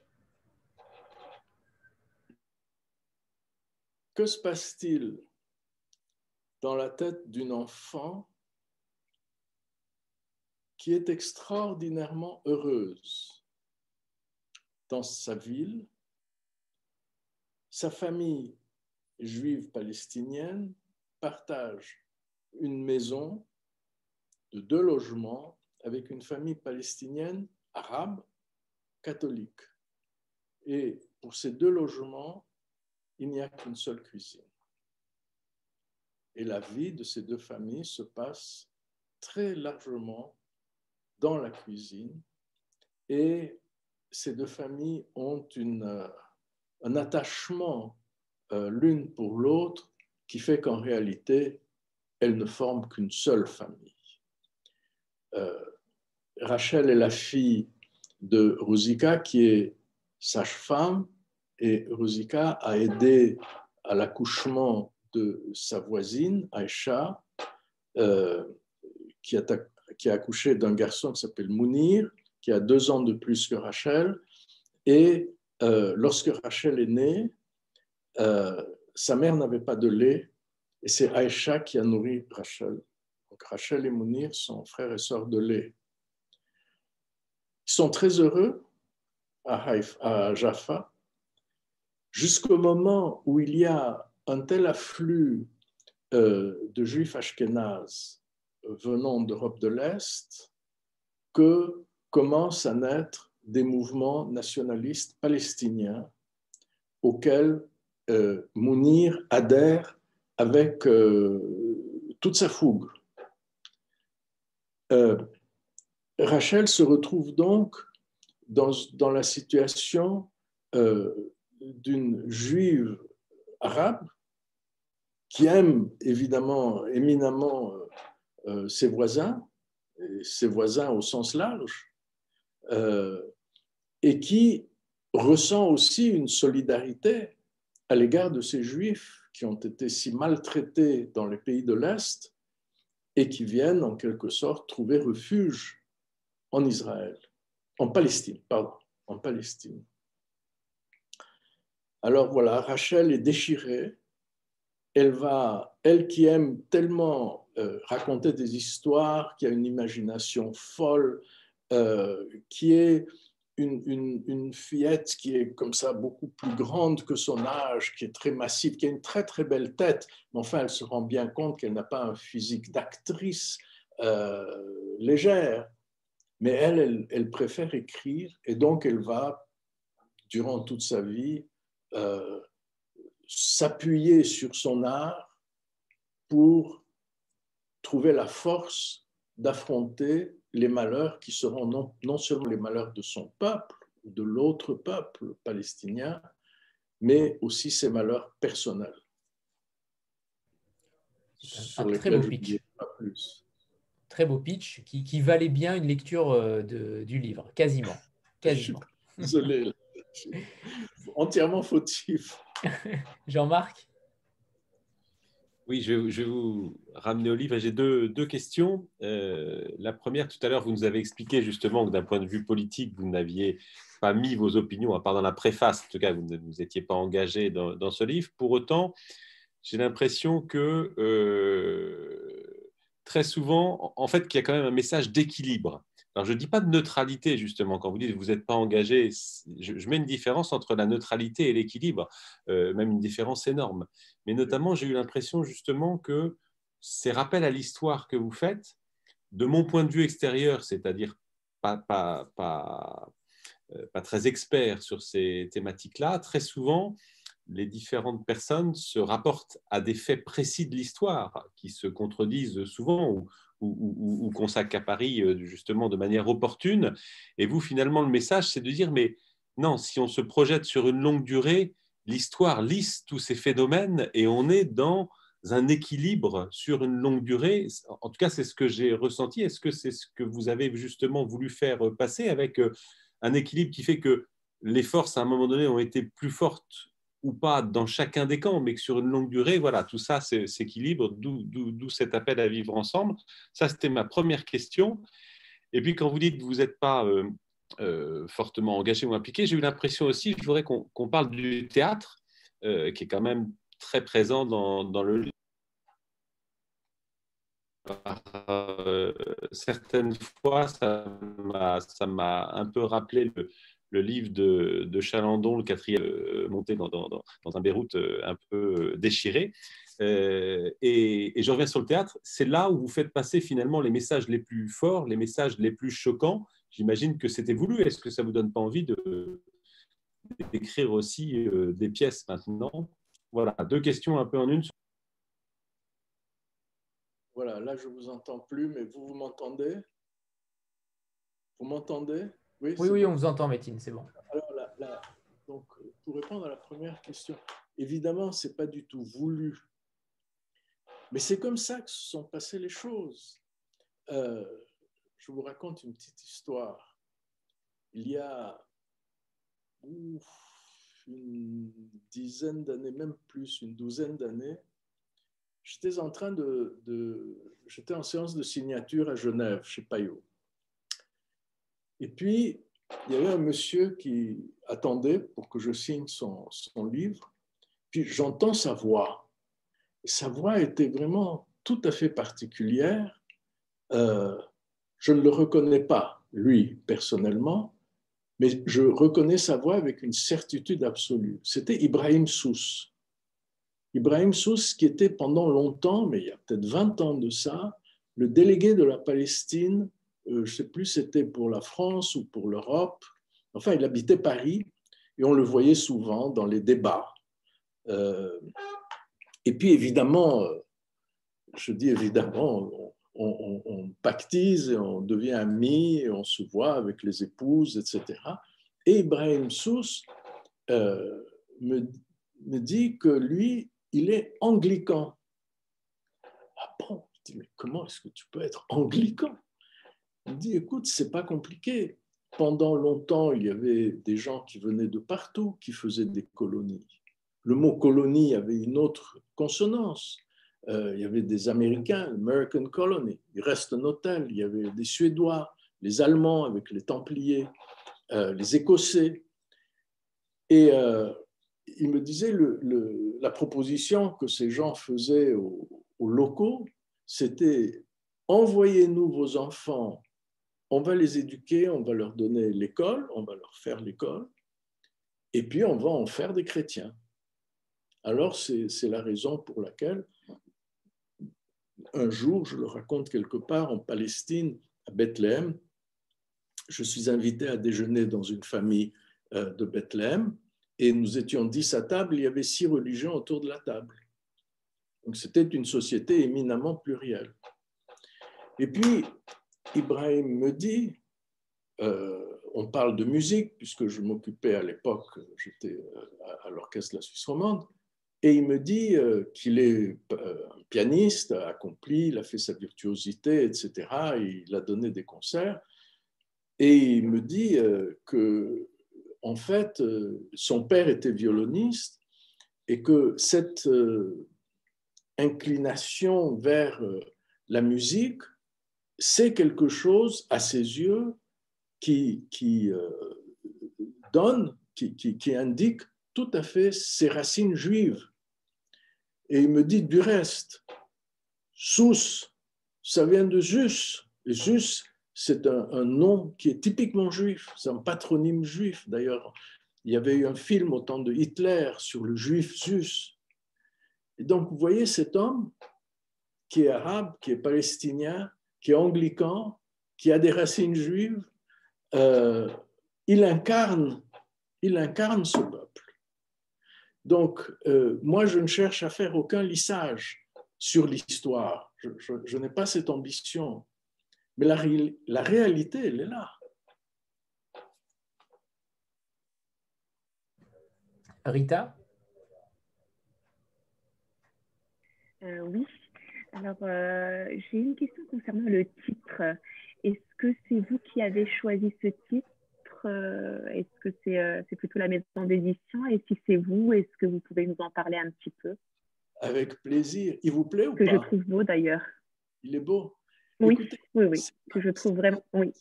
C'est un des titres que j'avais proposé, mais j'en avais proposé d'autres aussi. Vous savez, on vit avec le, l'angoisse de, de, trouver le bon titre. Alors, au fil de l'écriture, euh, on change, on en a un, on en a un autre. Alors, le, tout premier titre auquel j'avais pensé, je trouvais que c'était un titre formidable, mais ça, je voyais que ça ne marchait pas du tout. Euh, j'ose vous dire, vous, vous êtes d'Orient? Vous êtes oriental? Vous venez de où? Vous-même? Oui, je suis d'origine marocaine. Marocaine. D'origine marocaine. Je, parlais à un de mes amis, euh, je ne sais plus s'il est euh, un juif du Maroc ou d'Algérie, je ne sais plus. Alors je lui ai donné le titre, c'était Rachel Effendi. Et il me dit, c'est quoi Effendi? Bon, j'étais déçu. Effendi en turc, c'est monsieur, c'est seigneur, n'est-ce pas? Et alors je me disais, mais Rachel, elle a quelque chose de seigneurial. Alors le fait de, mélanger un prénom féminin avec une appellation, et je me, dans mon esprit, c'était euh, euh, Aïcha, la voisine, qui l'appelait Rachel Effendi parce que les Turcs étaient là. Donc tout le monde parlait un peu le turc à l'époque, n'est-ce pas, à l'époque ottomane. Les Turcs étaient là. On les appelait les Effendi, les, seigneurs. Bon, alors j'ai abandonné cette, piste. Après, je me suis dit Rachel Pacha, qui apparaît du reste, euh, même à la fin, à la toute fin, vous, verrez. Rachel Pacha. Le Pacha, tout le monde sait ce que c'est. Non? Oui. Et puis, euh, j'avais euh, Rachel et les siens, et puis finalement, mon, mon, mon éditeur, euh, le président de Grasset, en fait, c'est lui qui a qui m'a dit oh, écoute, je pense que c'est quand même le plus beau des titres, Rachel et les siens. C'est généreux. C'est un peu dans son esprit. Rachel Pacha, ça fait un peu plus exotique, c'est un peu plus, plus sibyllin. Alors voilà, Le, le, titre appartient à l'auteur. Mais bon, euh, on discute avec l'éditeur, n'est-ce pas? Il n'est pas là pour, pour, me faire du mal, il est là pour m'aider, pour, pour, aider le livre. Donc on discute. Donc la décision, elle a été prise ensemble sur un titre qui était de, ma plume, si j'ose dire, euh, mais que lui préférait aux autres. Disons à l'autre, parce que en fait, il y avait le, le Rachel Effendi, ça n'a pas marché du tout. Ça aurait été Rachel Pacha. Voilà. Vous savez tout. Karine? Et qui est très beau, effectivement. Et qui est dans le roman également. Qui est, euh, qui est cité dans le roman, le titre. Ce qui est plutôt rare. Oui, oui. oui, oui, Karine? Oui, bah, je, justement, j'avais une question par rapport au titre, donc du coup, je me suis fait un peu squeezer. Euh, et je voudrais juste. Euh, vous, vous, nous avez expliqué que ce roman euh, vous l'avez gardé en fait euh, depuis euh, une dizaine d'années. Parce que le sujet était difficile, vous avez bien expliqué. Est-ce qu'il y a un thème qui vous tient à cœur ou qui, qui, vous hante un peu et que vous n'avez jamais encore osé aborder dans un de vos livres? Écoutez, je ne peux pas vous dire ça comme ça, parce que euh, je ne peux pas vous dire ça comme ça. Là, par exemple, j'ai euh, le, le, le, suivant, il est écrit, il, est chez l'éditeur. Je ne sais pas quand il va sortir, mais pas tout de suite, parce qu'il y en a un qui vient de sortir. Donc. celui d'après, il est euh, très largement en cours d'écriture. Je crois que les, les... moi, je pars d'une histoire je, ne pars pas d'un thème. Je pars d'une histoire, d'un personnage qui euh, fait ceci, fait cela, va à gauche, va à droite. Euh, et autour de l'histoire, ensuite, euh, il, y a en quelque sorte du, matériau qui, qui vient qui, qui, la, qui la recouvre. Mais je ne sais pas toujours de quoi il s'agit quand je commence. Je, je, raconte une histoire. Par exemple, pour euh, euh, l'enfant qui mesurait le monde, l'histoire du petit garçon autiste, euh, je me souviens qu'un jour, j'étais à Genève dans un embouteillage, je, je conduisais, je me disais, qu'est-ce qui veut dire ce livre? Il était terminé. Je veux dire, quel, est le thème au fond de ce livre? Qu'est-ce qu'il veut dire? Et euh, alors qu'il était fini, je crois que j'ai compris ce qu'il voulait dire. Il voulait dire que dans la vie, contrairement à ce qui se passe euh, en matière de construction, euh, en matière de construction, quand on veut construire sa maison, on construit sa maison. Dans la vie, quand on veut se construire soi-même, il faut construire un autre. C'est en construisant l'autre qu'on se construit soi-même. On ne se construit pas soi-même euh, de façon autonome. C'est un peu le thème de Martin Buber. Hein. C'est un peu la même chose, le jeu et le tu. Euh, mais il a fallu que je termine le livre pour comprendre que dans ce livre, la relation entre Yanis et Elliot, le vieil Américain qui le prend sous son aile, euh, dégageait cette vérité. Je, ne pouvais pas le savoir avant. Et je, heureusement du reste. Parce que sans ça, ça devient didactique et ça devient lourd. Moi, je raconte des histoires.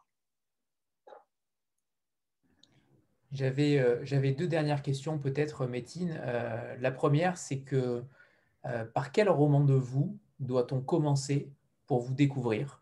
Est-ce que vous avez un roman qui permet d'entrer dans votre univers? Et la deuxième, notamment pour ceux qui ne vous ont jamais lu, et la deuxième, c'est votre rapport à la Turquie, tout simplement. Est-ce que vous conservez une attache particulière à ce pays, aujourd'hui dirigé par Erdogan, qui, qui est particulièrement euh, véhément, mais quel est ce rapport aujourd'hui avec, avec, ce pays qui, euh, qui, est votre pays au final, mais peut-être pas euh, la notion de vôtre est peut-être mal adaptée? Alors pour répondre à votre première question, chacun de mes romans est, un morceau de moi-même. Vraiment, il n'y en a aucun que je mettrais au-dessus ou au-dessous des autres probablement que Rachel et les siens, comme c'est le dernier, c'est le plus abouti. Ça, c'est assez, assez logique. Mais bon, si vous prenez euh, Carnaval Noir, il y a aussi beaucoup de moi-même, euh, beaucoup d'art, beaucoup de peinture, euh, beaucoup de nouveau des problèmes de relation père-fils. avant ça, il y a eu L'enfant qui mesurait le monde. Avant ça, il y a eu Juliette dans son bain aussi. Euh, euh, chaque, chacun de mes livres, c'est une partie de moi-même. Vraiment, je ne peux pas dire autre chose. Il n'y a aucun qui est le, résultat d'un... Et puis, mon père sur mes épaules aussi, c'est quelque chose qui est très, très intime, hein, vous l'avez dit tout à l'heure. Euh, je pense que s'il faut choisir un livre, ben, il faut prendre le dernier celui qui vient de sortir de la boulangerie. Enfin. Euh, et puis votre question, la dernière sur la, Turquie, bah, c'est de nouveau une situation très paradoxale parce que évidemment j'aime infiniment ce pays. Et puis euh, ce qui se passe maintenant est, préoccupant, très préoccupant. Euh, j'en suis conscient. Vous savez, j'ai écrit euh, il y a quelques années euh, dans un magazine suisse qui s'appelait L'Hebdo, qui n'existe plus, mais c'est un très bon news magazine, c'était le seul euh, en Suisse romande. J'ai écrit un, message, une lettre ouverte à Erdogan, selon laquelle il devait absolument reconnaître le génocide arménien. Et le journal où j'écrivais régulièrement a été d'accord de mettre sur une double page mon texte en français et le texte en turc. Et donc ce texte a fait le tour de tous les sites en Turquie, en Arménie, et j'ai eu pas mal de problèmes. Euh, été convoqué par l'ambassadeur euh, à l'UNESCO, mais qu'est-ce que tu fais, mais pourquoi? Euh, on, devait, on avait organisé, vraiment, j'ose le dire en mon honneur, un symposium à l'université d'Ankara, la plus grande de Turquie, sur les turqueries dans la littérature française. Euh, le symposium a été annulé. Euh, enfin, je ne vous dis pas. Euh, j'ai eu, des problèmes. Pourtant, j'aime ce pays et je le, je le, considère comme extraordinairement attachant. J'essaye d'être lucide, un peu comme Zubeide Hanum, la, le personnage, la dame âgée qui habite dans le même immeuble que Rachel à Istanbul, qui a un regard très lucide sur son peuple et son pays. mais qui en même temps le trouve merveilleux et, lui est très attaché. Donc, euh, voilà, j'en suis de nouveau à une situation paradoxale. Rita, pour la dernière question peut-être? Oui, euh, alors euh, ma, ma question c'est, vous introduisez chaque chapitre avec le lieu, la date et l'heure. Donc, effectivement, c'est un formidable repère qui nous permet de nous situer. Et, et donc, en fait, et même, j'irais même jusqu'à dire, c'est finalement aussi une sorte de compte à rebours qui, qui nous fait même appréhender le chapitre qui suit. Moi, je, je, trouve que c'est vraiment euh, formidable. Mais ma question, et c'est plus par curiosité, pourquoi avoir choisi aussi d'indiquer l'heure en plus de la date Est-ce que c'est pour accentuer peut-être cette notion euh, de ce temps précieux qui s'écoule? Est-ce que c'est... Euh, il y a plusieurs motifs parce que il y a des cas où c'est le même jour à des heures différentes. Vous voyez? Donc c'est important. La chronologie est importante. Et puis situer, situer au maximum, euh, oui, c'est. Disons que ça va avec aussi la, manière d'avoir des chapitres plutôt courts, euh, ciblés. Euh, voilà. Oui, très court. Ok, merci. Merci beaucoup. Merci. Alors, j'en rajoute une. Est-ce que, est-ce que je peux me permettre une dernière question, euh, Métine Parce que sincèrement, j'ai du mal à me réfréner avec vous. C'est tellement passionnant que euh, j'en ai encore une autre. Euh, c'est vos rapports avec, euh, avec votre éditeur. Alors, je ne sais pas si c'est votre éditeur ou éditrice ou si c'est Bernard Grasset qui, qui s'occupe de vous en particulier. Depuis longtemps. Non, c'est Olivier Nora. Bernard Grasset. Olivier Nora. Mais les éditions s'appellent toujours Éditions Bernard Grasset. Ça, c'est vrai. Olivier Nora euh, qui, me lit, mais j'ai un éditeur. Euh, en anglais, il y a deux mots. Vous savez, il y a le publisher, c'est-à-dire c'est la maison, il y a le editor, qui est en quelque sorte euh, l'accompagnant artistique, n'est-ce pas, qui, qui, qui, travaille le texte. en anglais, tout edit, ça veut dire corriger un texte. Et donc, mon éditeur, c'est Charles Dancy qui est un écrivain de grande qualité. Euh, et, par rapport à, vos, à, vos, à, ces interventions, euh, comment, ça se, comment ça se profile? Est-ce qu'il vous laisse une liberté totale et, et ça s'affine au ah. fil du temps?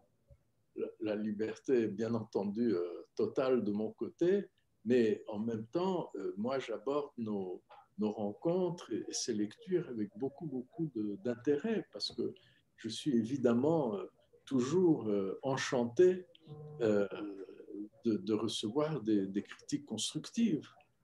Euh, c'est le rôle d'un éditeur de relire un texte. Moi, je ne peux pas le relire d'un œil neuf, c'est pas possible. il faut un œil neuf, et puis, oui, c'est, je, je, préfère, alors, de, loin, et, et, je me, je me vexe jamais, vous savez je crois que je suis vraiment trop, trop vaniteux. Parce que je, préfère euh, qu'on me fasse les critiques euh, pendant que l'écriture euh, peut encore être modifiée, que après coup, on me dise, mais là, ça fonctionne pas, je comprends pas ton personnage, il n'a pas l'air sincère. voilà, s'il y a quelque chose à revoir, c'est avant. Donc, je suis, non, je suis reconnaissant à l'éditeur de lire et de me faire ces remarques euh, qui peuvent être aussi gentilles, hein, c'est pas exclu. non, j'aime beaucoup, j'aime beaucoup ce travail Charles Danzig est un, brillant, brillant homme de lettres. C'est une chance. Merci Métine. Merci pour ce, pour ce merveilleux moment que vous nous avez offert. Euh, on a été euh, captivés captivé et passionné parce que vous êtes passionnant tout simplement. Alors merci. Merci pour le temps que vous nous avez consacré. Et voilà, c'était véritablement un, grand plaisir. Et une autre fois. Bien sûr, avec grand plaisir, Métine. Merci. Merci, Métine. Au revoir tout le monde. Au revoir à tous. Au revoir. merci pour tout. Merci, bonne soirée. Merci, bonne soirée aussi. Au revoir, merci. À bientôt.